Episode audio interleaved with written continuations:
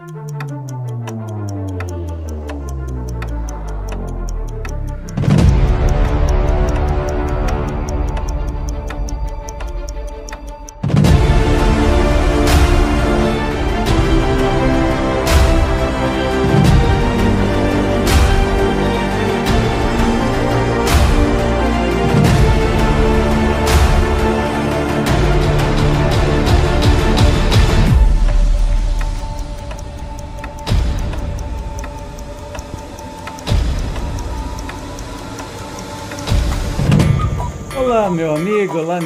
amiga, como é que vocês estão? Sejam bem-vindos a mais um episódio onde estudamos a obra fundamental da doutrina espírita, Obras Póstumas. São trabalhos que Kardec deixou em aberto e meio que já combinado com a Sociedade Espírita é, Parisiense de Estudos Espíritas e para, com instruções para publicação depois do seu desencarne. Kardec não era bobo nem nada, olha ele aqui, ó nosso Kardecinho, sempre com a gente. Hoje nós vamos estudar controvérsia sobre a ideia da existência de seres intermediários entre o homem e Deus. Então, sem demora, vamos para lá, porque eu estou curioso nesse texto. Me parece que é uma correspondência, mas como eu estudo com você, vamos descobrir junto. Vamos lá? Foi dada em 4 de fevereiro de 1867. Caro mestre, Algum tempo já faz que não dou sinal de vida. Muito ocupado sempre durante a minha estada em Lyon, que é onde morava Kardec, não pude ter conhecimento tão perfeito quanto desejara do estado atual da doutrina neste grande centro. A única reunião espírita assisti, a uma única, né? Entretanto, cheguei a comprovar que neste meio a primitiva fé continua sendo qual deve ser nos corações verdadeiramente sinceros. Em diversos outros centros do meio-dia, ouvi discutirem a seguinte opinião externada por alguns magnetizadores: que muitos fenômenos ditos espíritas são simples efeitos de sonambulismo e que o espiritismo mais não fez do que se substituir ao magnetismo ou antes do que lhe substituir ridiculamente o nome. É, como vedes, um novo ataque dirigido contra a mediunidade. Assim, segundo essas pessoas, tudo o que escrevem os médiums resulta das faculdades da alma encarnada. É esta quem, desprendendo-se momentaneamente, lê o pensamento das pessoas presentes. É ela quem vê a distância e prevê os acontecimentos. Quem, por meio de um fluido magnético espiritual, agita, levanta, derruba mesas, ouve os sons, etc. Tudo, em suma, assentaria na essência anímica sem intervenção de seres puramente espirituais. Aí fica a minha pergunta assim: pelo jeito é um amigo do Kardec, N, né? não tem o nome revelado, e que está dizendo que todo mundo. É, todo mundo não. Algumas pessoas, algumas partes estão dizendo que tudo isso que o Espiritismo estudou exaustivamente, com provas contundentes né, da existência de espíritos, é tudo a alma da pessoa. Super poderoso, hein? Será que eles estavam falando de X-Men na época? Parecem X-Men, porque assim, nossa, até previsão de futuro, é, levanta coisas, derruba coisas, então são X-Men, não, não, são pessoas comuns, né? O que, que, é mais fácil de acreditar? É curioso isso, né? Mas vamos voltar aqui para o texto. Direis que não vos dou nenhuma novidade. Eu mesmo, com efeito, tenho ouvido, desde alguns anos, a sustentação dessa tese por parte de alguns magnetizadores. Agora, porém, procuram implantar essas ideias que, a meu ver, são contrárias à verdade. É sempre errôneo cair nos extremos e tanto exagero há em tudo atribuir-se ao magnetismo, quanto haveria, da parte dos espíritas, em negarem as leis do magnetismo. Não se poderiam arrebatar à matéria as leis magnéticas, como não se poderiam arrebatar ao espírito as leis puramente espirituais. Onde acaba o poder da alma sobre os corpos? Qual a parte dessa força inteligente nos fenômenos do magnetismo? Qual a do organismo? Aí estão questões de muito interesse, questões graves para a filosofia, como para a medicina. Aguardando a solução desses problemas, citar-vos-ei algumas passagens de Charpignon, o doutor de Orleans, partidário da transmissão do pensamento. Vereis que ele se reconhece impotente para demonstrar que, na visão propriamente dita, a causa reside na extensão do simpático orgânico, como pretendem muitos autores. Então a gente vai começar a ver trechos desse autor aqui, doutor de Orleans, que é, passagens de Sharpingham, o doutor de Orleans, que diz que tudo é anímico, né? Vamos ver então o contraditório, né? Na época, e olha que interessante, é, o Espiritismo sempre lidou muito bem, né? É, com o contraditório, sem nenhum medo de esconder absolutamente nada, assim como é no meio científico, você coloca uma tese, um outro refuta, você refuta de novo, nem sei se é assim que fala, porque eu não sou do meio acadêmico, mas é, sem medo de discutir ideias. Bem ao contrário do que a gente está vivendo hoje em dia, que parece que se ter uma opinião diferente do outro, você merece morrer. Essa intolerância é bem da época das cavernas e a gente está é, num momento muito delicado. Então vamos voltar aqui para o Espiritismo, como era salutar. Está numa obra fundamental colocar é, pensamentos contrários à doutrina dos espíritos, contrários à existência de espíritos. Então vamos lá. Diz a página 289 deste, deste doutor de Orleans. Acadêmicos, duplicai o trabalho dos vossos candidatos, moralistas, promulgai-leos para a sociedade, para o mundo, esse mundo que de tudo ri, que quer os seus gozos, desprezando as leis de Deus e os direitos do homem e que zomba dos vossos esforços. Porque tem a seu serviço uma força de que não suspeitais e que deixastes crescer-se de tal maneira, que não sois senhores de contela, a página 323. Compreendemos muito bem até aqui o modo de transmissão do pensamento, mas somos incapazes de compreender, por meio dessas leis de simpatia harmônica, o sistema pelo qual o homem forma em si mesmo tal ou tal pensamento, tal ou tal imagem, e a solicitação de objetos exteriores. Isso está fora das propriedades do organismo e a psicologia.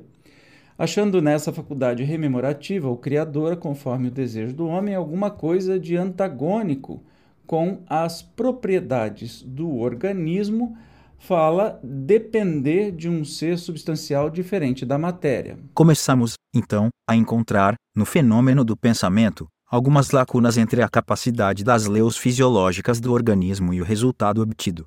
O rudimento do fenômeno, se assim nos podemos exprimir, é bem fisiológico, mas a sua extensão, verdadeiramente prodigiosa, não é, aqui, necessários e torna a admitir que o homem goza de uma faculdade que não pertence a nenhum dos dois elementos materiais de que, até o presente, o temos visto composto.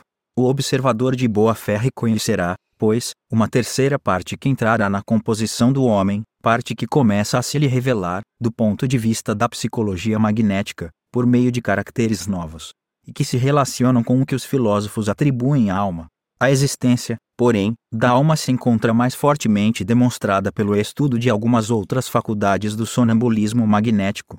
Assim, a visão à distância, quando completa e nitidamente destacada da transmissão do pensamento, não poderia, segundo a nossa maneira de ver, explicar-se pela extensão do simpático orgânico, depois, na página 330. Tínhamos, como se vê, grandes motivos para avançar que o estudo dos fenômenos magnéticos guarda fortes relações com a filosofia e a psicologia.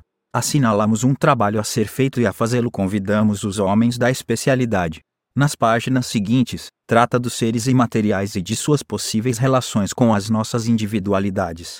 349 para nós, é fora de dúvida e precisamente por motivo das leis psicológicas que esboçamos neste trabalho, que a alma humana pode ser esclarecida diretamente, ou por Deus, ou por uma outra inteligência. Cremos que essa comunicação sobrenatural pode dar-se, assim no estado normal, como no estado estático, seja espontâneo, seja artificial. O que eu estou entendendo aqui é que está desenrolando aí um diálogo, né?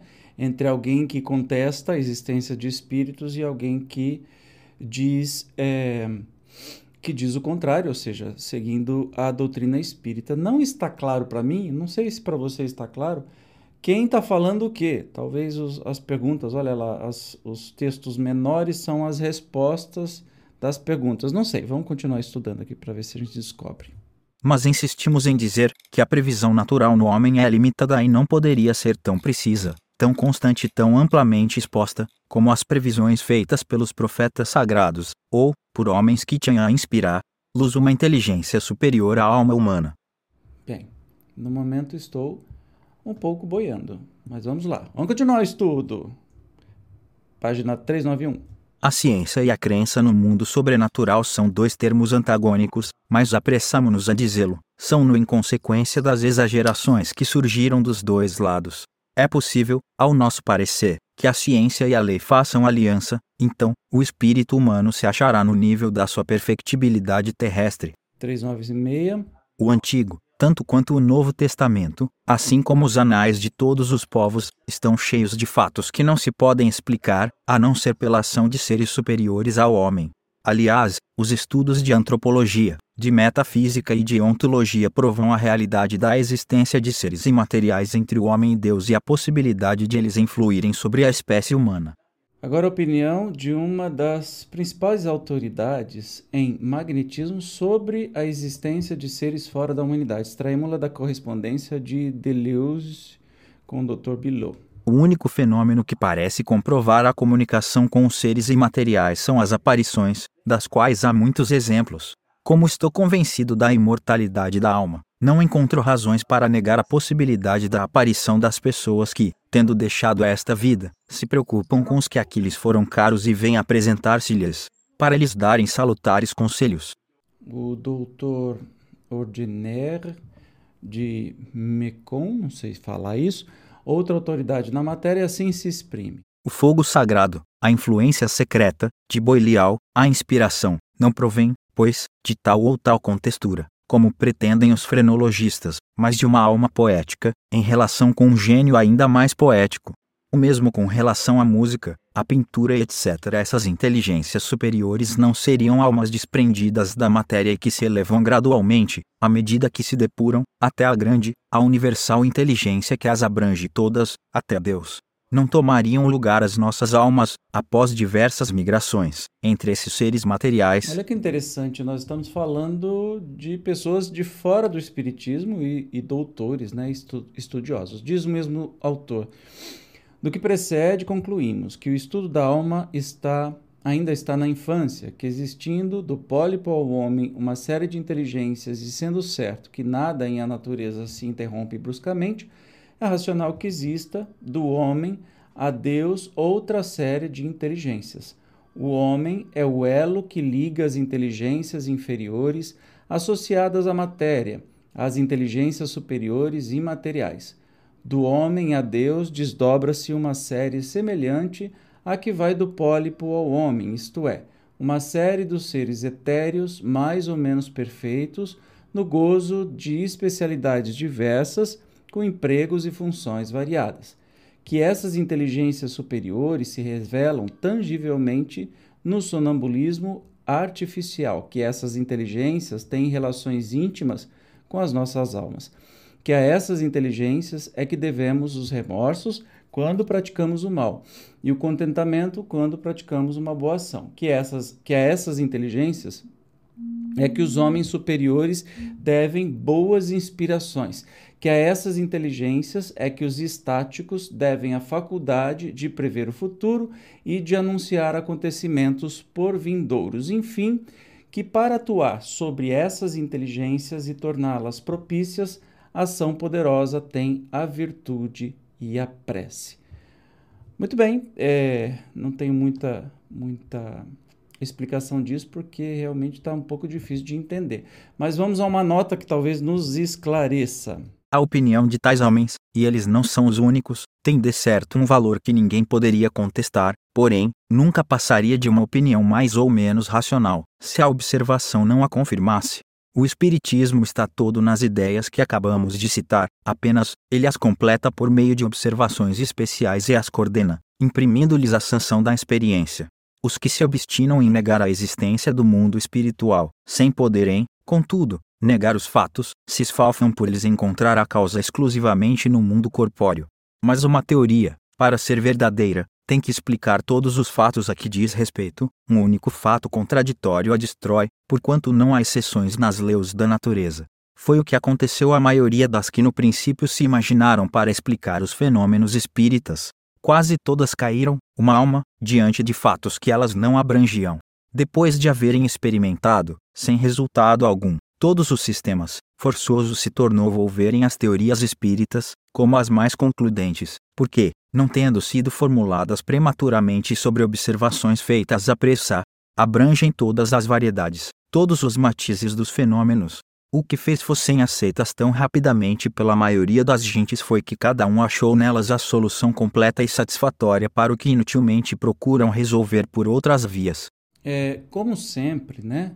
Ah, as explicações espíritas, na verdade, o espiritismo veio trazer luz a um, um assunto muito conhecido desde sempre, né? Que é a história. Nós temos alma, Deus, etc, etc, né? E o Espiritismo se debruçou muito a fundo, ao contrário das religiões que jogam tudo na, no mistério de Deus, o Espiritismo se debruçou com uma metodologia científica, aí, no caso, né, de um educador e cientista que o professor Rivail, nosso Allan Kardec, é, era, trouxe para a doutrina filosófica e ciência de observação, né, toda essa esse aparato acadêmico para poder é, construir uma doutrina baseada solidamente em investigações, em, em, em fatos que realmente aconteceram. Continuamos aqui na nota explicativa. Entretanto, muitos ainda as repelem, o que é comum a todas as grandes ideias novas que mudam os hábitos e as crenças, as quais todas esbarraram durante longo tempo em contraditores obstinados, mesmo entre os homens mais esclarecidos. Um dia, Porém, chega em que o que é verdadeiro sobreleva o que é falso e todos se admiram da oposição que lhe moveram. Tão natural parece o que fora repelido. O mesmo se dará com o Espiritismo, sendo de notar-se que de todas as grandes ideias que hão revolucionado o mundo, nenhuma conquistou em tão pouco tempo tão grande número de adeptos em todos os países e em todas as camadas sociais. Tal a razão por que os espíritas, cuja fé não é cega, antes se funda na observação, não se preocupam nem com os seus contraditores, nem com os que lhes partilham das ideias. Eles ponderam que, ressaltando das próprias leis da natureza, em vez de basear-se numa derrogação dessas leis, não pode a doutrina deixar de prevalecer, desde que essas leis sejam reconhecidas. Como todos sabem, não é nova a ideia da existência de seres intermediários entre Deus e o homem. Em geral, porém, toda a gente supunha que esses seres constituíam uma criação à parte, as religiões os designaram pelos nomes de anjos e demônios, os pagãos eles chamavam deuses, provando que tais seres não são senão as almas dos homens em diferentes graus da escala espiritual. O Espiritismo reintegra a criação na unidade grandiosa que é a essência mesma das leis divinas. Em vez de uma imensidade de criações estacionárias, que implicariam, da parte da divindade, capricho ou parcialidade, ele mostra haver uma única, essencialmente progressiva, sem privilégio para qualquer criatura, elevando-se cada individualidade, de do estado de embrião ao de desenvolvimento completo, como o germen que da semente se eleva ao estado de árvore. O Espiritismo, pois, revela a unidade, a harmonia e a justiça na criação. Segundo ele, os demônios são as almas atrasadas, ainda prenhes dos vícios da humanidade, os anjos são essas mesmas almas depuradas e desmaterializadas, entre esses dois pontos extremos. A multidão das almas nos diferentes graus da escala progressiva estabelece desse modo a solidariedade entre o mundo espiritual e o mundo corpóreo.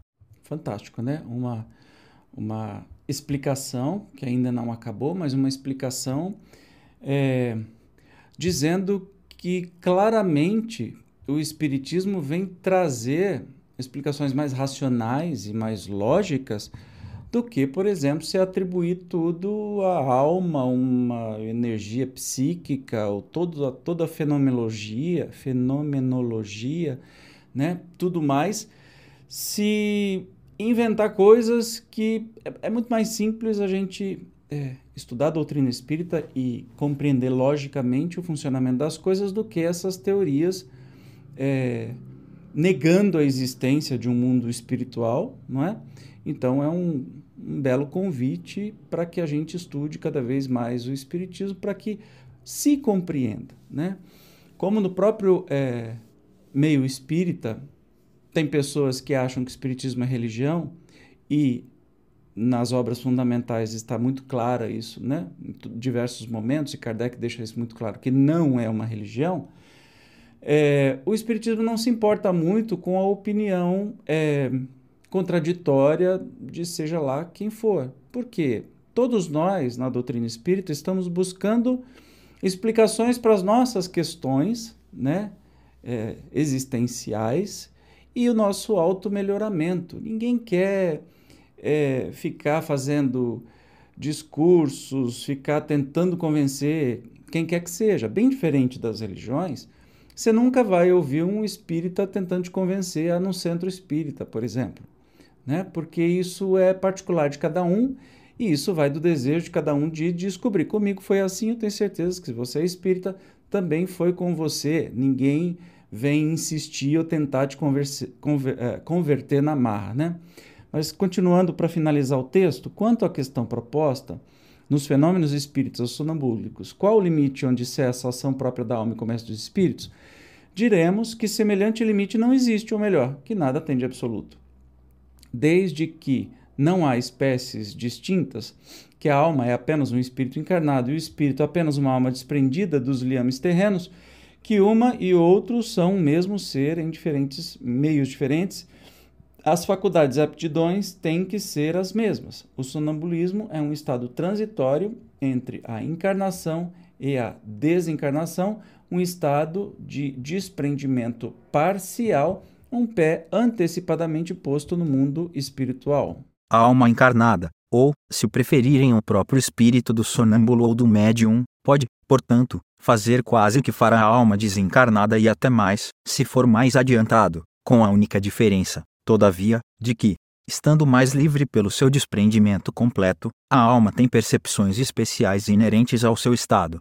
É por vezes muito difícil distinguir, num dado efeito, o que provém diretamente da alma do médium do que promana de uma causa estranha, porque com frequência as duas ações se confundem e convalidam.